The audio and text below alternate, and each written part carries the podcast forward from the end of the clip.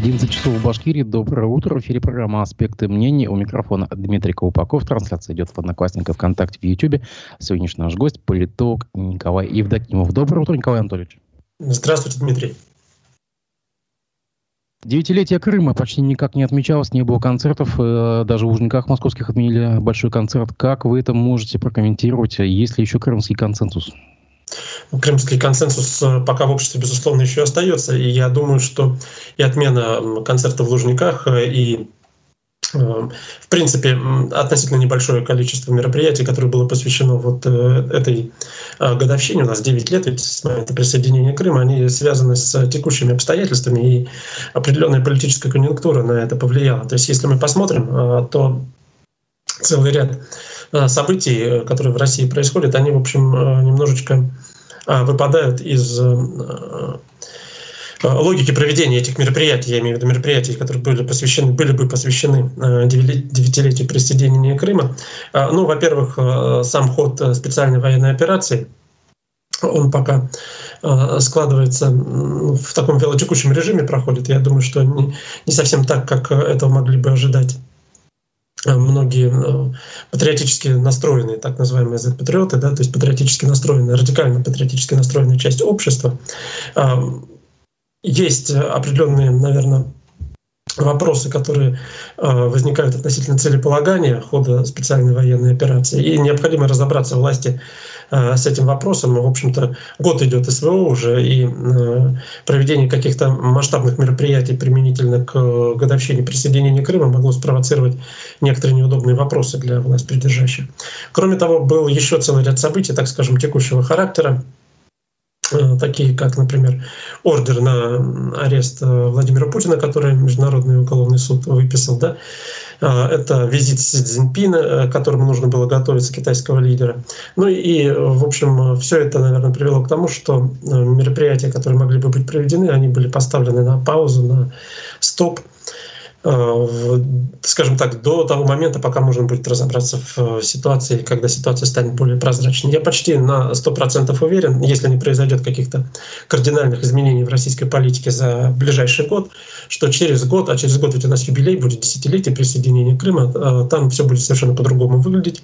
А, там будут действительно масштабные мероприятия, если ну, позволит ситуация, еще раз повторю, да, то есть если не будет какого-то ну, совсем уж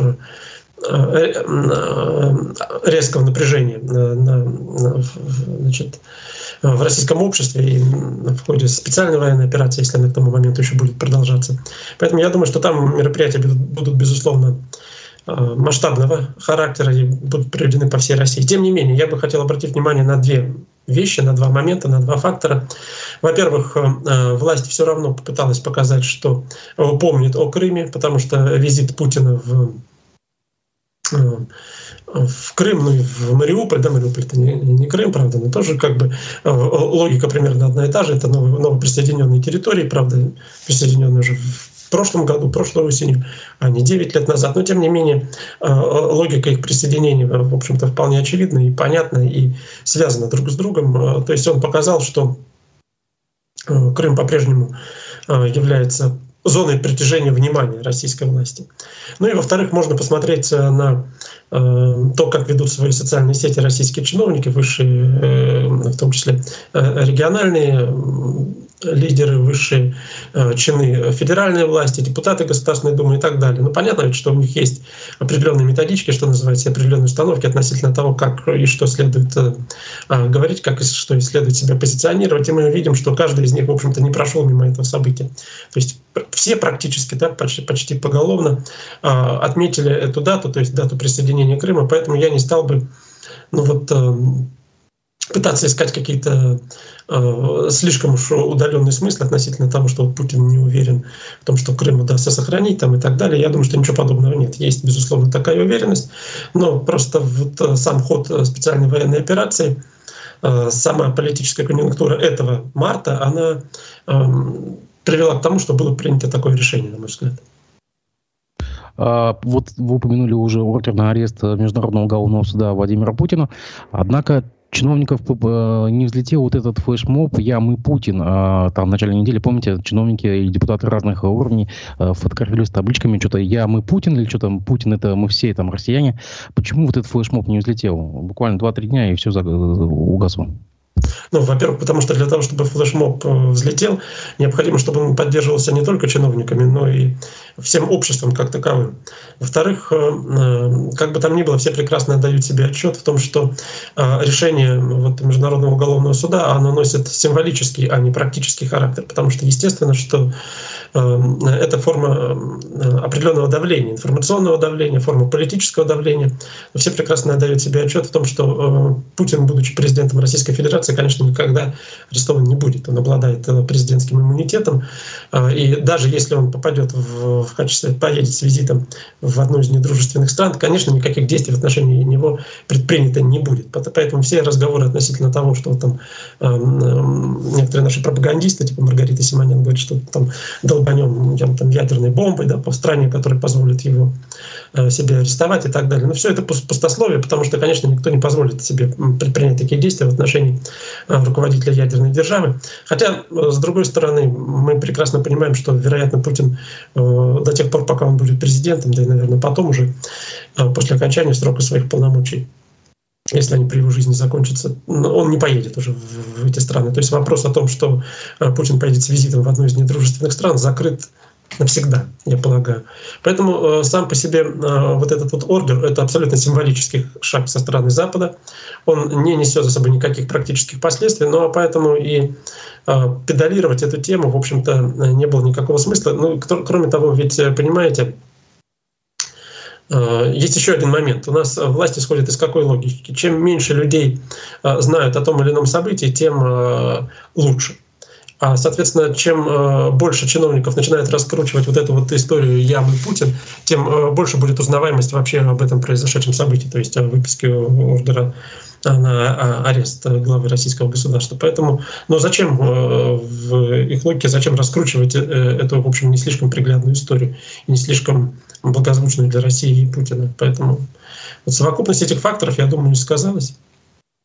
Однако вместе с Путиным такой же ордер получил детский омбудсмен России э, по обвинению в депортации украинских детей. Обращает на себя внимание то, что министр труда Башкирии Ленар Иванова ведь буквально меньше месяца назад попал под европейские санкции по тем же обвинениям.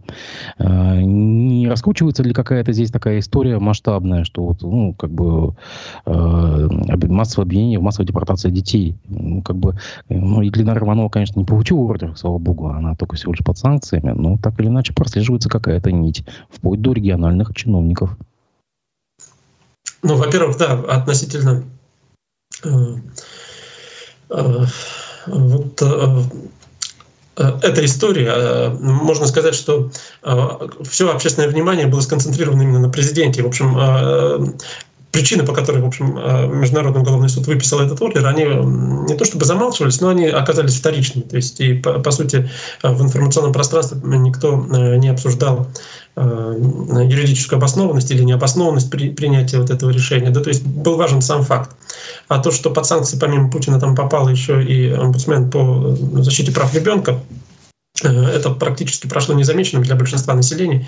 Я уверен, что если проводить э, соцопрос, они, наверное, проводятся в закрытом режиме, то население, наверное, слышало, ну, по крайней мере, большая часть об этом решении Международного уголовного суда в отношении Путина. А вот э, кто у нас там является омбудсменом по защите прав ребенка, скорее всего, понятия не имеет и не знает, что ордер на нее тоже был выписан. Что касается вот вашего вопроса о том, не является ли это системой, я допускаю, что в дальнейшем подобного рода санкции, если это можно назвать санкциями, в общем, по большому счету это санкция, да, а, хотя и выраженная в другой форме, да, в форме юридического уголовного преследования, она может распространиться на, на других э, российских э, государственных деятелей, но, безусловно, она будет э, идти сверху вниз, а не снизу вверх. То есть а, логика такова, что подобного рода решения могут распространиться на других представителей российской политической элиты, ну и затем постепенно спускаться на региональный уровень, вплоть до Ильинара Иванова, что называется. Да, но тем не менее, я не думаю, что это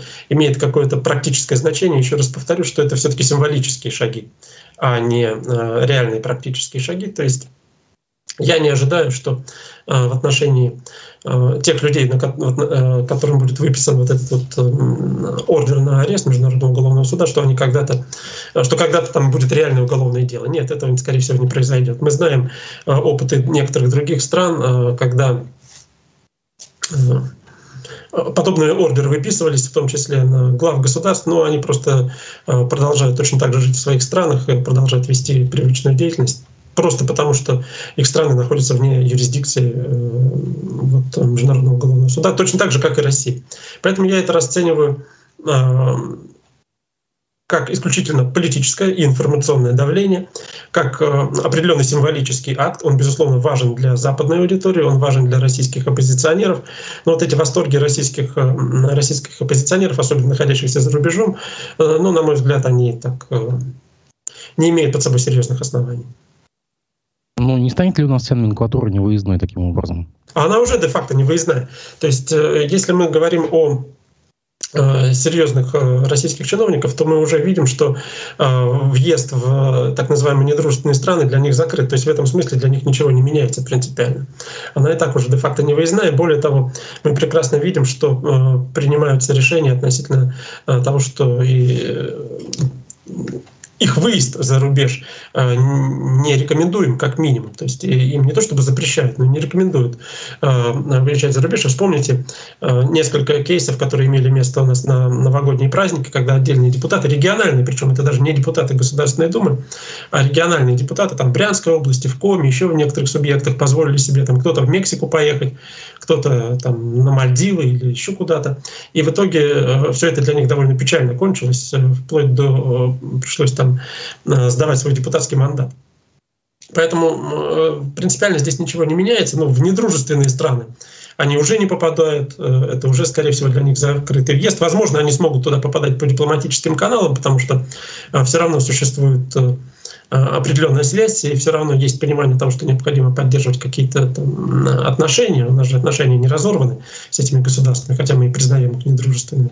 Но ничего, будут ездить э, в Таиланд или еще куда-то, там, в Египет, в Турцию. Это вполне возможно, вполне пока для них э, допустимо. Ну, туда же, в тот же кейс, э, Зарев Байгускаров, это депутат от Башкирии, депутат Госдумы от «Единой России». Он был украинским судом заочно осужден на 15 лет э, лишения свободы с конфискацией имущества. И вот он коммерсанту э, уже заявил, что не владеет недвижимостью за границей, а само решение в отношении себя и коллег считает абсурдными и нелепыми.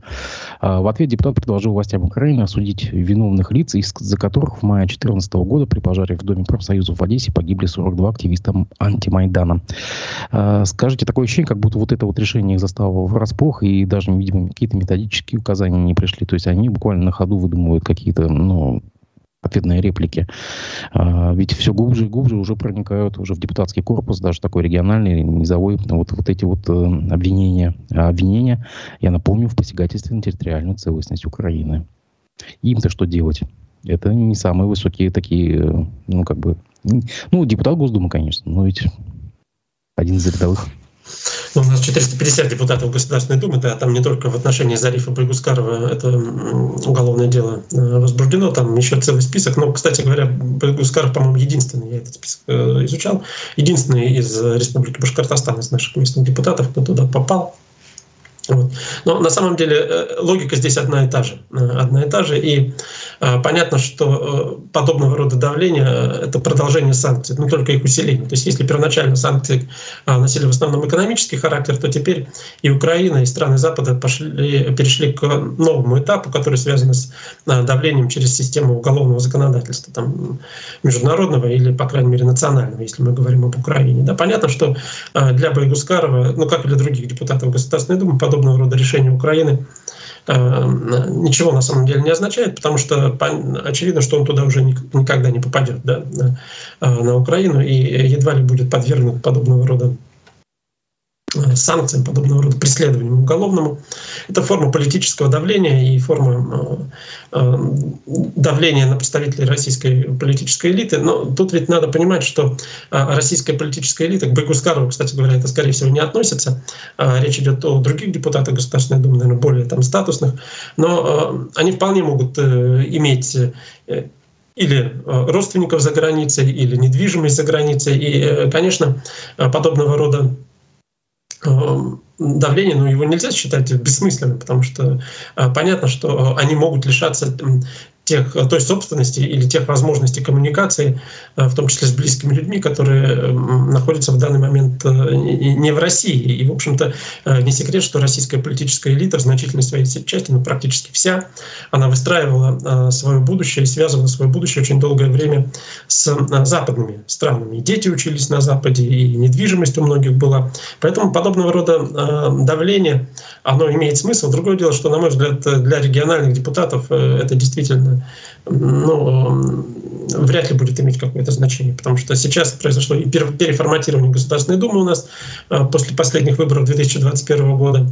Она стала более, ну скажем так, региональной, там появились больше региональных депутатов, которые вряд ли имеют э, те э, возможности, которые были у их предшественников в предыдущих созывах. Ну и Байгускаров, э, если рассматривать с точки зрения логики э, российской власти, то его ответ был вполне закономерен. Я не знаю, там есть или не есть, или отсутствуют какие-то методички по этому поводу, но а, совершенно очевидно, что то, что он сказал, это напрашивалось. То есть примерно такой ответ мы, депутаты Государственной Думы, и могли бы ожидать. А вчера умер экс-глава Центра сберкома Владимир Чуров, э, при котором появились знаменитые 146%, и его, напомню, Дмитрий Медведев назвал почти волшебником. Чуров руководил ЦИКом с 2007 по 2016 год. Я напомню, что у него даже есть такое знаменитое высказывание. Первый закон Чурова гласит, Путин всегда прав, потому что он всегда соблюдает закон. Как вы можете оценить вклад э, Чурова в избирательную систему, электоральную машину э, Российской Федерации? И есть ли сейчас необходимость в таких э, Чуровых, грубо говоря, с появлением дистанционного электронного голосования?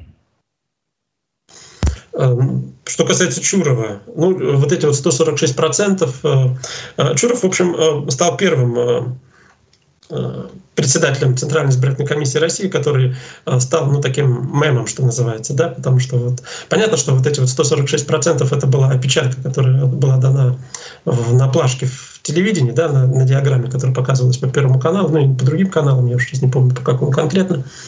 Вот, но тем не менее, это действительно, э, как и многие другие его высказывания, не всегда, может быть, осторожные, не всегда продуманные, вызывали вопросы. Ну, какой вклад внес Чуров? Чурова я рассматриваю исключительно как винтика системы. Как винтика системы, э, которая э, складывалась и который продолжает, э, и который уже точнее сложилась к этому моменту времени.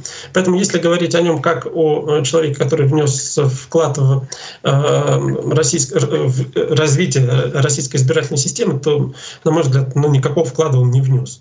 Но мы видим, что на самом деле Чуров, будучи главой Центральной избирательной комиссии Российской Федерации, понимаете, это функция это функция, э, э, человек функция, который должен выполнять определенные задачи, которые перед ним ставятся. Вот сейчас у нас другой глава Центральной избирательной э, комиссии Российской Федерации, Элла Памфилова, которая вообще-то до прихода на эту должность считалась ну, либералкой, будем говорить, да, и которая считалась, в общем-то, человеком достаточно прогрессивных взглядов, демократически настроенной, там, и предполагалось, что, в общем, она будет иной. А что мы видим принципиально? Вот что, что-то Элла Памфилова чем-то э, отличается принципиально от Чурова разве?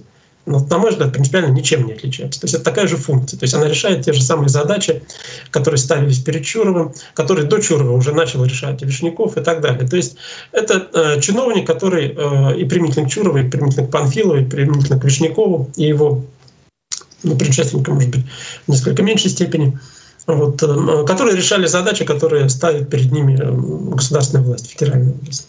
И э, в этом смысле главная проблема российского избирательного процесса не в Чуровых, что называется, да, а в бесконечно меняющихся правилах политической игры, в том числе предвыборной игры, в том, что у нас ни одни выборы не проходят, по сути, по одному и тому же законодательству, они, оно постоянно меняется.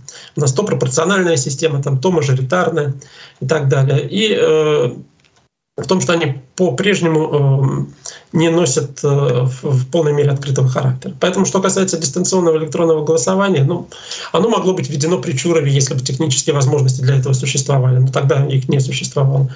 Оно, вероятно, будет вводиться сейчас. Но на самом деле ведь мы должны же понимать, что дистанционное электронное голосование, ДЭК так называемое, да, электронное голосование, это, э, это не причина тех проблем, которые могут возникнуть в, и возникают в ходе выборов. Это следствие. Потому что как бы там ни было, это всего лишь инструмент. Это инструмент подсчета голосов. Управляют этим инструментом так, так же, как управляют подсчетом голосов в участковых избирательных комиссиях, территориальных избирательных комиссиях, все равно люди. Это вопрос э, внутренней э, культуры, внутренней готовности, внутреннего э, наличия политической воли, в конце концов, да, или просто человеческой воли у людей, которые, которые этим занимаются. Это просто технология которая может э, облегчить проведение выборов и сделать их э, по-настоящему ну, э, более массовыми, более значимыми, если она используется правильно и честно. Но если нет, то, соответственно, она может облегчить манипуляции. Ну, кстати говоря, насколько я понимаю, э, в Республике Башкортостан на осенних выборах, у нас ведь выборы в Курултай э, в этом году, дистанционное электронное голосование, кстати говоря, использоваться не будет. Почему? Так внесли уже в кодекс о выборах региональный. Ну, вот. это возможно, да, но, насколько мне известно, пока вопрос о использовании выборов, э, на выборах осенью э, отложен. Ну, посмотрим. Ну, насчет Чурова, кстати, вот такая вот э, интересная такая заметка, что Чуров, э, как и другой недавно скончавшийся такая одиозная фигура, это Глеб Павловский, личный политехнолог Владимира Путина, в принципе, последние годы провели в полном забвении. И вот ушли просто вот внезапно, и никто о них не знал, чем они занимались последние годы. А как, как так происходит вот с людьми, которые раньше были прямо вот мощными звеньями во властной машине вот этой? Почему система о них забывает? Ну, по поводу Глеба Павловского я не согласен, потому что, ну, как политолог, и я э, понимаю, что Глеб Павловский оставался в информационном пространстве. Другое дело, что он перестал, может быть, появляться на центральных каналах, просто потому что он перестал быть лояльным э, федеральной власти, Владимиру Путину лично, да, вот мы его хоть и называем э, архитектором э, нынешней системы российской, да, и говорим о том, что это тот человек, который э, Владимира Путина во многом э, привел к власти, это так, это совершенно верно, но э, в последние годы это даже не связано с проведением специальной военной операции, это началось раньше. А, Глеб Павловский многие свои взгляды э, пересмотрел и, в общем, стал э, таким Э, критиком сложившейся системы, будем так говорить. Поэтому в федеральном информационном пространстве он использовался и э, появлялся все реже и реже. Но, в принципе, политологи э, в политическом дискурсе он присутствовал, он был. Что касается Чурова, то в силу того, что Чуров, ну, равно как и многие другие, кстати говоря, чиновники, мы сейчас, если напрягем, напряжем собственную, собственную память, можем таких очень много вспомнить. Да? А они действительно со временем исчезают с политического политического небосклада именно по той причине, о которой я сказал, потому что это люди, это функции. То есть э, важно то, что они выполняют. Никакой политической субъектностью они не обладают. Это не политические субъекты, это не люди, которые принимают решения, это люди, которые их реализуют. Соответственно, после того, как они уходят на пенсию, э, никакого интереса к ним нет. А э, раз они не обладают политической субъектностью, то, собственно, никакого влияния они не оказывают. А кому интересны люди, которые никакого влияния не оказывают? Ну, все, их как бы их политическая жизнь на этом закончена. Начинается их там человеческая жизнь какая-то, связанная с э, внуками, там, детьми и тому подобными вещами, может быть, использованием накопленных э, ресурсов. Поэтому э, еще один важный момент. Ну, как мы видим, Чуров, наверное, мог бы остаться в информационном пространстве, интерес к нему мог бы сохраниться, если бы он действительно представлял из себя значимого эксперта. Ну, например, там, ученого, который занимается развитием исследованием избирательных систем различного рода. Но ничего этого тоже не было. То есть тогда, конечно, интерес к нему был бы локальный, то есть со стороны только ну, какой-то локальной группы общества, но он мог бы быть. Но нет. Поэтому э, все это объясняется очень просто, еще раз повторю, тем, что э, все подобного рода государственные чиновники — это люди функции, это чиновники функции, которые, выполнив свою задачу, перестают быть интересными власти. Ну, переходят к довольно такому спокойному существованию, эм, никого не раздражая, э, и не, не что называется там не выступая в качестве там, красной тряпки для быка, да, то есть уходят где-то на информационный покой. Ну, полно таких на самом деле. Мы можем вспомнить и более э, близких нам государственных деятелей, например, тот, тот же самый э, бывший глава Республики Башкортостан Рустам Хамитов. Вот где он сейчас? Например, то же самое.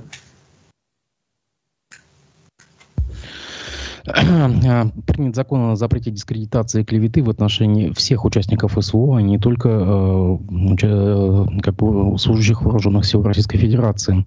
Э, не считаете ли, что это вот то самое, о чем просил Евгений Пригожин, глава ЧВК «Вагнер» э, Госдуму, что якобы нужно дать право забвения всем, кто участвует в СВО, в том числе и э, военнослужащим из числа бывших заключенных?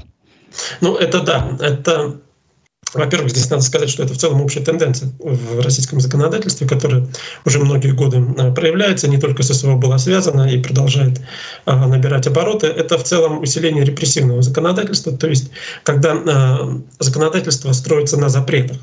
А, на запретах и санкциях, а не на расширении возможностей тех или иных участников. Поэтому с точки зрения логики российского законодательства ничего удивительного не произошло, э, к сожалению. То есть э, вот та э, тенденция, которая связана с дальнейшим развитием запретительных мер и сужением возможностей, сужением пространства для того, чтобы высказывать ту или иную позицию, она продолжает развиваться. А является ли Евгений Пригожин лоббистом этого закона, ну, скорее всего, да. То есть, по крайней мере, мы видим, что именно он выступил с его инициативой, но это вообще очень удивительный и очень а, странный где-то даже кейс, а, случай, потому что мы видим, что а, влияние Евгения Пригожина политическое а, очень сильно возрастает. А, большинство его инициатив так или иначе находит поддержку со стороны органов государственной власти, несмотря на то, что а, формально он э, к, ни к одной из структур государственной власти не относится. То есть в политические институты ни в какие он не вписан. Хотя де-факто понятно, что его политический статус и его политическое влияние сейчас одно из наиболее сильных в России. То есть он совершенно точно входит, ну, я думаю, в топ-10 российских политиков по степени влияния на сегодняшний день. Но любопытно здесь то, что э, сами депутаты Государственной Думы, похоже, не могут определиться с тем, насколько Евгений Пригожин, каков, э, каков его статус и какова его роль в российской политической системе. Поэтому э, практически все, что он делает, э, или практически все, что он воспринимает, то, что он просит или иногда требует, депутаты берут там, ну, едва ли не под козырек и выполняют. Там, или с радостью откликаются на те или иные инициативы. Ну, вспомните, как глава «Справедливой России» с радостью вот эту вот кувалду Пригожина там принял в руки, демонстрировал и ходил с ней несколько дней, что называется, по разным соцсетям что говорит, с одной стороны, о стремлении э, депутатов присоединиться к сильному политическому лидеру, потому что они видят в нем реального политического лидера, вероятно, а с другой стороны, непонимание, э, насколько, каково его влияние, и на всякий случай ну, лучше бы не ссориться, видимо, полагают. Ну, а вот Свердловский губернатор э, Куйвашев, допустим, с ним вступил в публичную полемику и ну, чуть ли не послал его. Как бы не все боятся. Не все, ну, безусловно, не все, но надо сказать, что Куйвашев э, вообще э, э, для него это характерно, да, и он является исключением на фоне некоторых э, других представителей губернаторского корпуса, даже большинства, наверное, представителей губернаторского корпуса. Он и с Владимиром Соловьевым вступал в полемику и жестко достаточно э, конфликтовал, причем накануне еще до выборов, то есть когда его позиции, казалось бы, не были столь прочными. И, эм, ну, давайте прямо скажем, что Владимира Соловьева знает вся страна, а кто знает Куйвашева за пределами Свердловской области? Да никто, по большому счету. То есть он э, политик регионального масштаба, который э, не побоялся э, высказаться против реально политика, ну, Соловьев это, конечно, политик, это не просто телеведущий, а влиятельный политик федерального масштаба. Ну, логика Куйвашева понятная, для Куйвашева, да. Он опирается прежде всего на э, свой регион и на интересы своего региона. Он понимает, что э, оценивать его будут не э, представители там, средств массовой информации федеральной, да, то, а в первую очередь жители региона, ну и федеральная власть. Если федеральная власть это допускает, а вероятно она это допускает, потому что, судя по всему, раз Куйвашев переизбрался, значит, подобного рода его действия не вызвали какой-то аллергии или сильного раздражения, то почему бы нет? Ну, на мой взгляд, это правильно, это хорошо, это говорит о наличии определенной политической воли, которая, безусловно, у губернаторов должна быть. А, коль мы уже заговорили о бывших заключенных, вот, допустим, из Курутая в Госдуму ушла очередная законодательная инициатива. В этот раз а, наши башкирские парламентарии предложили ужесточить дисциплину в колониях за саботаж э, работ, ну, то есть э, труда. А, как бы с чем вы это связываете? Не, не механизм ли это выдавливания оставшихся заключенных в, э, в СВО? Нет, я думаю, вряд ли. Я думаю, что все-таки это достаточно частная инициатива. Но она имеет определенную логику, э, учитывая э, ситуацию, которая сегодня складывается в стране, ну и в частности вот э, в системе, исправительной системе. Да. Понятно, что количество заключенных у нас сокращается за счет того, что часть из них, ну причем довольно значительная часть, вступила в ЧВК «Вагнер», то есть оказалась в зоне проведения специальной военной операции – Э, понятно, что э, состав заключенных тоже меняется, я полагаю, то есть туда, э, ну, может быть, не, столь заметно в процентном отношении, но тем не менее там появляются политические заключенные, то есть люди, которые попали туда не за совершение преступлений против личности, да, а в результате определенной политической нелояльности, которые могут выступать против тех или иных инициатив, которые будут пытаться отстаивать собственные права, вот. Э, ну и вероятно, это связано с тем, что необходимо э, ввиду проведения, в том числе частичной мобилизации, э, экономисты сейчас говорят о определенной нехватке рабочих рук. И, соответственно, то, что заключенные у нас мобилизуются для проведения определенных работ, ну, это очевидно. И я думаю, именно с этим фактором связан. То есть такой вот симбиоз социально-экономических вопросов. Ну, помнится, что, как бы я вот, э, насколько читал, а, даже советская власть не могла заставить так называемых воров в законе работать. А уж тем более инициатива крутая. Ну, как это сможет сделать? Ну, это юридическая практика. Я, э, честно говоря, небольшой знаток вот всех этих э, внутри уголовных законов, да, и каким образом там строится механизм коммуникации между заключенными и между заключенными с одной стороны и администрацией колонии с другой стороны. Но тем не менее, э, раз юридическая практика существует, то это расширяет возможности для, определенного, э, для определенных действий. Понимаете, есть, есть юридическая практика, есть как бы реально сложившаяся система отношений между людьми, которые вот находятся в заключении. Ну, юридическая практика, она не всегда совпадает с тем, что на практике происходит, но, по крайней мере, она расширяет возможности для людей, которые в состоянии ее использовать. А, почитаем чат. Вот нас спрашивает э, пользователь Михаил Кадяков. «А что вы думаете о смене руководства в региональном отделении «Справедливой России»? Раз это смена, я как-то, может, упустил, что-то, может, узнать об этом. Ну, региональное отделение «Справедливой России» вообще э, это удивительная история на самом деле, да? Потому что э, там э, на протяжении достаточно большого числа э, времени ну, постоянно происходят какие-то пертурбации, и партия никак не может, региональное отделение, я имею в виду, никак не может выйти на, на те позиции, которые ей эм, изначально предполагались, то есть создание как некой левой альтернативы э, Единой России. Ну, давайте так скажем прямым текстом, что э, на сегодняшний день в Республике Башкортостан э, есть две политические партии на самом деле. Ну, это КПРФ и Единая Россия, где более или менее слаженная работа. Есть э, ЛДПР, где позиция Ивана Сухарева, депутата Государственной Думы, достаточно прочные, которые, в общем-то, контролируют региональное отделение.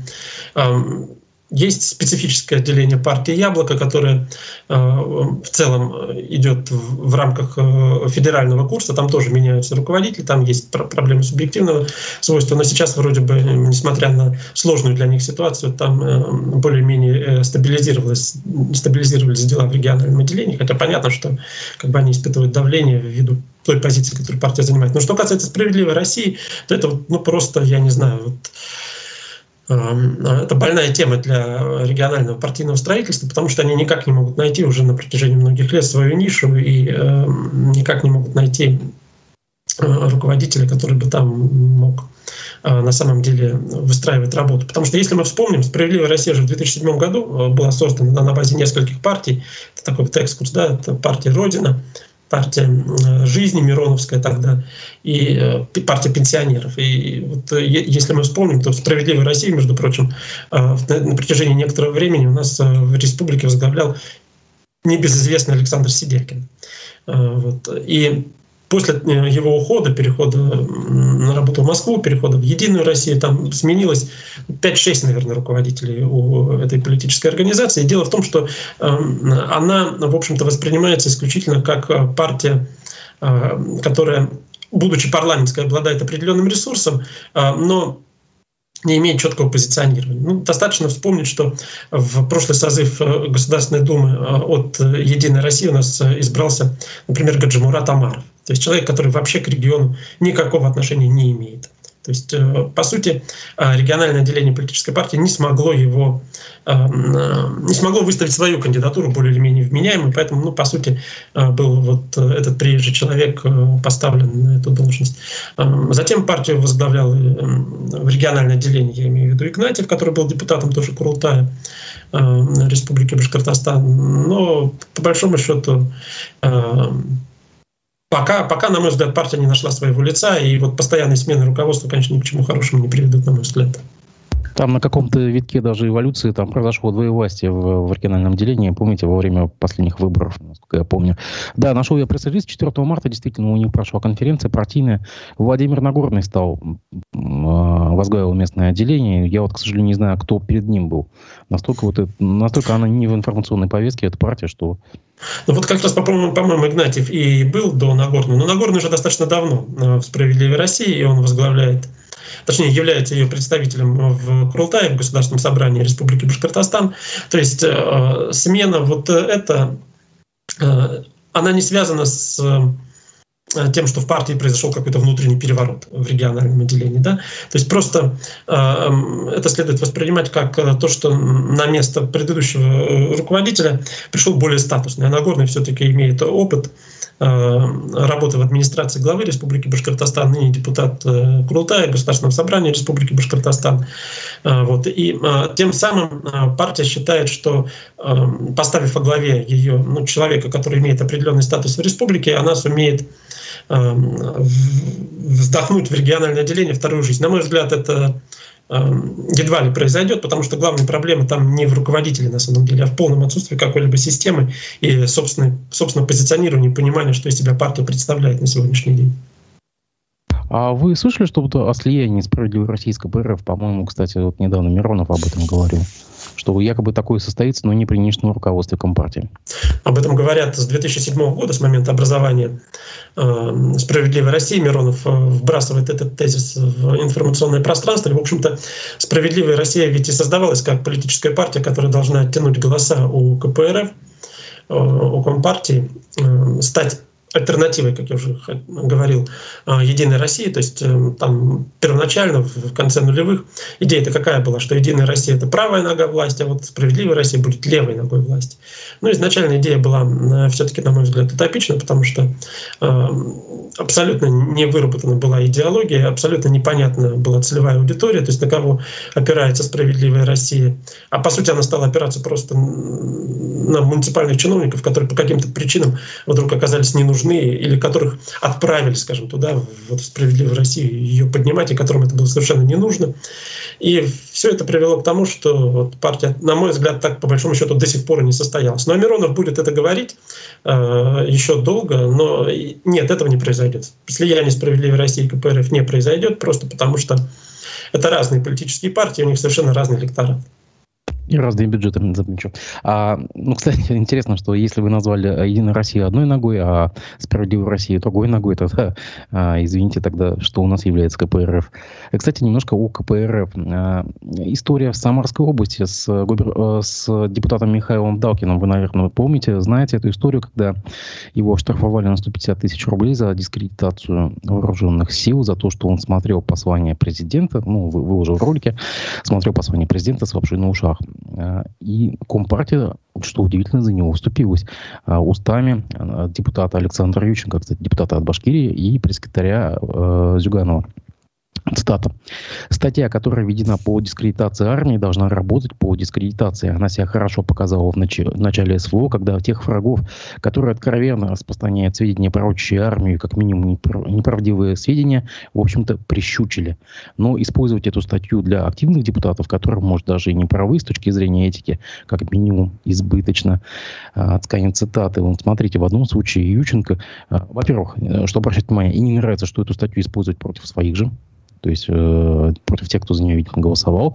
И, во-вторых, в этом случае Компартия вступилась из-за самарского депутата. Но у нас есть аналогичный кейс с Дмитрием Чувилиным. Здесь также депутатом, который находится в СИЗО, и которого судят, э, хотят судить за якобы участие в, экстремистской, э, в экстремистской организации «Марксистский кружок». Почему в одном случае э, Компартия вступается, а в, в другом случае просто, откровенно говоря, сливают своего же представителя? Да, это не, на мой взгляд, это не аналогичные кейсы, не совсем аналогичные кейсы. А вот э, по поводу э, самарского депутата, э, за которого заступился Ющенко, ну, Ющенко здесь, по сути, абсолютно прав. По форме понятно, что он выстроил свое заявление таким образом, что, с одной стороны, поддержал законодательство, направленное на борьбу с теми, кто ну, как это говорится, дискредитирует э, российскую армию, да, то есть э, нелояльно высказывается о ходе специальной военной операции. А, но при этом э, Ющенко прав в том смысле, что абсолютно бессмысленно, и более того, не то что бессмысленно, а порочна практика, когда законодательство начинает трактоваться вот так вот широко. То есть когда любая, любая критика или любое несогласие, ну понятно, что вот тот кейс самарского депутата, там у меня выпал, честно говоря, его фамилия из головы, на А как-то, по-моему. А, Абдалкин. Да, да. Вот. А, это ну, проявление своей политической позиции и проявление своего отношения в целом к выступлению президента. Ну, КПРФ — это оппозиционная партия. То есть, а с чего вы взяли, что она вообще должна поддерживать президента э, России? Вообще-то на выборах, скорее всего, она выдвинет своего кандидата. Ну, по крайней мере, выдвигала все предыдущие годы. Я не знаю, как в этот раз будет. Поэтому э, критика Э, власти в том числе э, вполне допустимо. И э, опасение того, что нынешнее сформированное, уже сформированное уголовное законодательство относительно дискредитации СВО и участников СВО будет вообще направлено против любой критики власти, оно имеет под собой основание. Ющенко это увидел и об этом сказал. Ну, осторожно, правда, но тем не менее высказал подобного рода точку зрения, и это верно. А что касается Дмитрия Чувилина, то это совершенно другой случай, на мой взгляд. Э, тут надо помнить, что Дмитрий Чувилин изначально, в общем-то, э, был включен в список КПРФ э, во многом как фигура достаточно хорошо известная в республике, как активист Левого фронта, но вызывал раздражение у представителей коммунистической партии. Там были конфликты внутрипартийные, связанные с Дмитрием Чувилиным, я имею в виду в региональном отделении. Позиция Чувилина как радикального, в общем-то, ну, достаточно резкого критика власти. Я не сказал бы радикально, потому что у нас сегодня а, радикальный зачастую эм, используется как э, синоним слова экстремизма, это не совсем правильно, то есть политически это не э, одно и то же. Но как довольно резкий критик э, региональной и федеральной власти, Чувилин немножко не вписывался вот в ту практику, которую демонстрирует КПРФ в Республике Башкортостан, то есть, по сути, соглашательскую позицию, которую региональное отделение Компартии проявляет на протяжении уже очень-очень многих лет. Вот. И э, поэтому, когда подобного рода уголовное дело было заведено, КПРФ не вступилась именно потому, что э, для самой КПРФ, для самого регионального отделения Чувилин был как бельмо в глазу, что называется. То есть токсичный актив такой? Ну да, да. То есть э, его использовали э, как а, наиболее известного, пожалуй, левого политика а, в республике в период выборов в Государственное собрание в 2018 году. Но, что называется, Мавр сделал свое дело, Мавр может уходить. У нас сейчас тоже в чате тот же пользователь Михаил Кадяков спрашивает, какие у КПРФ шансы получить места в госсобрании по партийному списку. Ну вот с учетом вот этих вот кейсов с Чувилиным и так далее, вот э, действительно не самая лучшая реклама, наверное. Что у них с шансами? Ну, видите ли, большинство э, населения республики очень слабо следит за региональной политической жизнью очень слабо следит за региональной политической жизнью. И я подозреваю, что кейс Чувилина мало кому известен на самом деле. То есть э, он известен активистам КПРФ, те, которые голосовали за э, Чувилина, но широкой публике нет. У КПРФ проблемы, на мой взгляд, совершенно другого плана. И э, точно так же, как у других парламентских партий. Это проблемы с позиционированием, то есть с тем, чтобы найти свою нишу. В силу того, что э, возможности для критики сегодня очень сильно ограничены. Критиковать специальную военную операцию они не могут.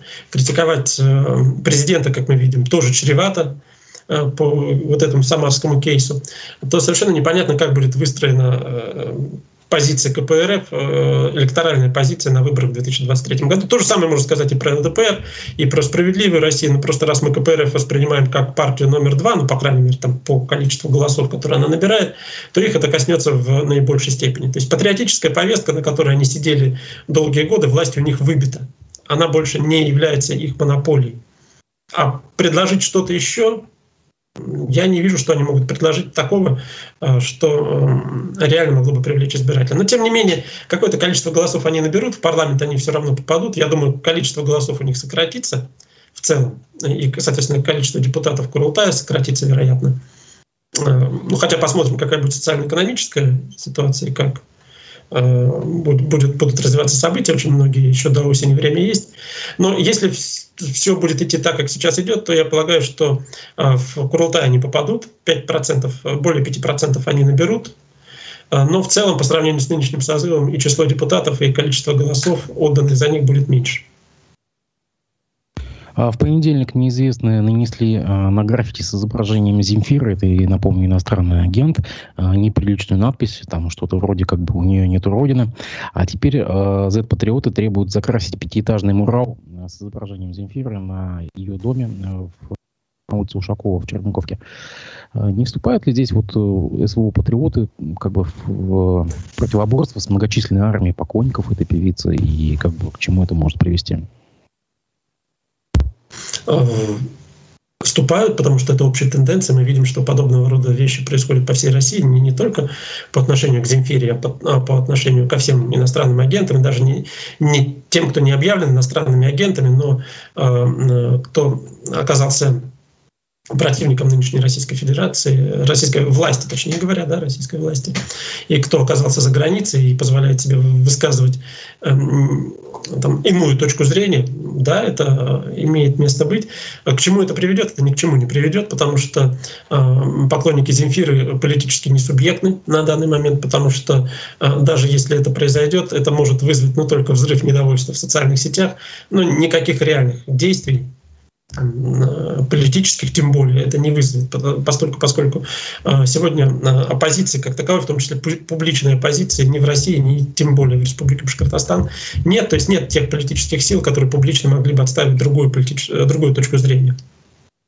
Николай Анатольевич, как же так, как не, суб... не субъектно? Вот э, покойники Земфира, это примерно им 30 40 э, лет сейчас, насколько я понимаю, да, если она выстрелила в конце 90-х, там, нулевые, то им как раз сейчас по 30-40. Это как раз вот средний возраст, когда люди интересуются политикой.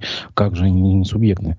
Э, и то же самое можно тогда сказать о творчестве Шевчука, ну, как бы признан, не признан иностранным агентом, я еще не знаю. А, вот. А там, а там более старшая прослойка, то есть они тоже не субъектны. Получается, тогда кто у нас-то субъектен? Смотрите, возраст здесь вообще не имеет значения. А, когда мы говорим о политической субъектности, мы понимаем а, способность влиять на принятие политических решений, способность к самоорганизации политической самоорганизации, а способность, по крайней мере, оказывать давление на власть. То есть через э, тот, те или иные действия, через механизм определенных действий оказывать э, влияние на происходящие политические процессы. Да, вы правы. Наверное, э, когда говорите о возрасте там, поклонников Земфиры, поклонников Шевчука и так далее, но это ни, никак не связано с их э, реальным политическим потенциалом, политической способностью. На сегодняшний день я, я не вижу, честно говоря, а, в России других политических субъектов, кроме действующей власти. То есть кроме власти реальных других политических субъектов на сегодняшний день в России не существует. У нас даже политические партии, будем прямо называть, прямо говорить, не являются субъектами. Ну да, только что справедливо в России обсуждали, да, в принципе. А, давайте тогда к а, другим темам. Ради Хабиров в понедельник прокомментировал ситуацию с мечетью Ар-Рахим.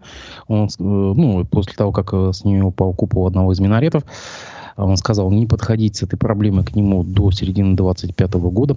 Почему именно до середины 25 года? То есть не, некоторые как бы уже с, подметили, что, может быть, в принципе, он уже знает, что он останется на второй срок. И какая есть здесь, ну, какой здесь рецепт разрешения этой проблемы, на ваш взгляд? Почему до 25 года? Я думаю, что дело не в выборах, которые в 2024 году должны состояться, потому что это было бы э, слишком очевидно, и Ради Хабиров, конечно, такой, такой ошибки бы публично не допустил. Э, скорее всего, это связано с проведением э, мероприятий, посвященных 450-летию э, города Уфы. Полагаю, что ну, мы все прекрасно знаем вот эту вот историю с э, мечетью, которая строится, э, что строится она не на государственные деньги, точнее говоря, начинала строиться, да, потому что сейчас, по сути, все это э, находится в замороженном состоянии.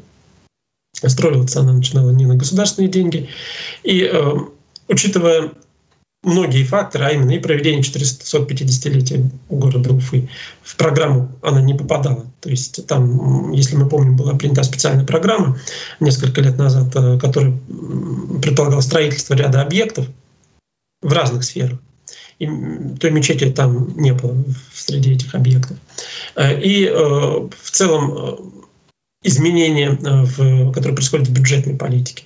А, в том числе в Республике Башкортостан. То есть возрастает э, число социальных расходов, в том числе связанных с обеспечением участников специальной военной операции. Их семей это же большая. На самом деле вот те меры, которые были приняты, начиная с прошлого февраля, да, особенно с осени, когда частичная мобилизация началась, э, это ведь очень большие средства, которые выделяются в, э, в плане социальной поддержки этой категории населения. Конечно, э, учитывая санкции и многие э, другие факторы, но у республики, я полагаю, просто нет возможности сейчас э, заниматься финансированием строительства этой мечети. То есть денег для этого просто нет. Денег для этого просто нет. Они идут на другие, более значимые с точки зрения региональной власти проекты и Э, вещи. Поэтому, вероятно, ну почему 2025 год, э, вероятно, пройдет 450-летие э, празднования города Уфы. Может быть, что-то изменится с точки зрения принятия бюджета и бюджетного наполнения, и тогда можно будет вернуться к этому вопросу. Но пока, я полагаю, региональная власть понимает, что у нее нет собственных финансовых ресурсов для того, чтобы восстанавливать, восстанавливать, ну, фактически достраивать эту мечеть. Да. На этой неделе главе администрации Салавата э, э, предъявили обвинение в превышении должностных полномочий при заключении концессионного соглашения с одной из красногорских компаний э, по поводу электрических сетей городских. Ну, такие же, по-моему, там были кейсы и в Ишимбае, и в Стерлитамаке. Обращает на себя внимание, что параллельно развиваются дела по Клеурайт Рус, это новогодние елки там и иллюминация. Параллельно идут дела Кучербаева-Беляева еще какие-то кейсы, там, Башспирт, там, допустим. А можно ли все это шить в какую-то одну единую гирлянду и как бы сказать, что силовики э, после смены почти всего руководства силового здесь в республике э, занялись какими-то антикоррупционными кейсами в, в, вокруг э, нашей верховной власти республиканской? Нет, я так не думаю. Я так не думаю, потому что на самом деле вот эти вот разного рода антикоррупционные расследования, они всегда имели место быть. То есть это такая текучка, которая периодически происходит, которая э, время от времени возникает, потому что э, ну, э, все, что связано с использованием а, федеральных средств, все, все то, что связано с использованием государственных средств, это всегда привлекает определенное внимание. И э, подобного рода вещи, они во всех регионах происходят. И у нас, если мы сейчас поднимем, э, что называется, истории из 18, 17, 16, 15 года, мы увидим, что все это и тогда имело место быть. И более того, если даже мы посмотрим на события последних лет, то э, были и более статусные, скажем так, э, расследования, уголовные дела, которые э, были связаны с э, чиновниками регионального уровня, с правительства Республики Башкортостан. Да, все-таки в данном случае мы говорим о муниципальных служащих, муниципальных чиновников, то есть чиновников более низкого уровня. Поэтому нет, я не думаю, что можно говорить о каком-то особом давлении на региональное руководство, на Радия Хабирова. Нет, этого не происходит, на мой взгляд. И в целом вот та позиция, которую региональное руководство и Хабиров в частности приняли э, в последнее время э, по отношению к СВО, по отношению к поддержке мобилизованных, по отношению к созданию добровольческих объединений и социально-экономический курс, он, в принципе, на мой взгляд, вполне устраивает федеральный центр, он вполне вписывается в, в общефедеральные тренды. И я не думаю, что э, Хабиру а, что-то грозит в этом смысле. Извините, я вот, то, есть уточню, Николай Анатольевич, то есть это иммунитет? Ну, я бы не сказал, что это иммунитет. Никто в России из губернаторов иммунитетом не обладает, по большому счету, потому что э, ситуация меняется достаточно быстро, но это все-таки достаточно устойчивые позиции. Я полагаю, что это достаточно устойчивые позиции. Э, я не верю в слухи относительно там, возможности отставки, например, да, а если это не будет перевод на какой-то другой, там, более, может быть, даже высокопоставленную какую-то должность. Поэтому я полагаю, что э, не нужно искать, как говорится, э, темную кошку э, в темной комнате, особенно если ее там нет. Да, уголовные дела есть, но это такая рутина, которая, в общем-то, всегда была характерна для правоохранительных органов, и принципиально на позициях региональной власти это не скажется. Николай Анатольевич, спасибо вам большое, что вы нашли время выйти в эфир. Я благодарю вас. Я надеюсь, что мы с вами скоро еще увидимся. Всего спасибо. доброго. До свидания. До свидания.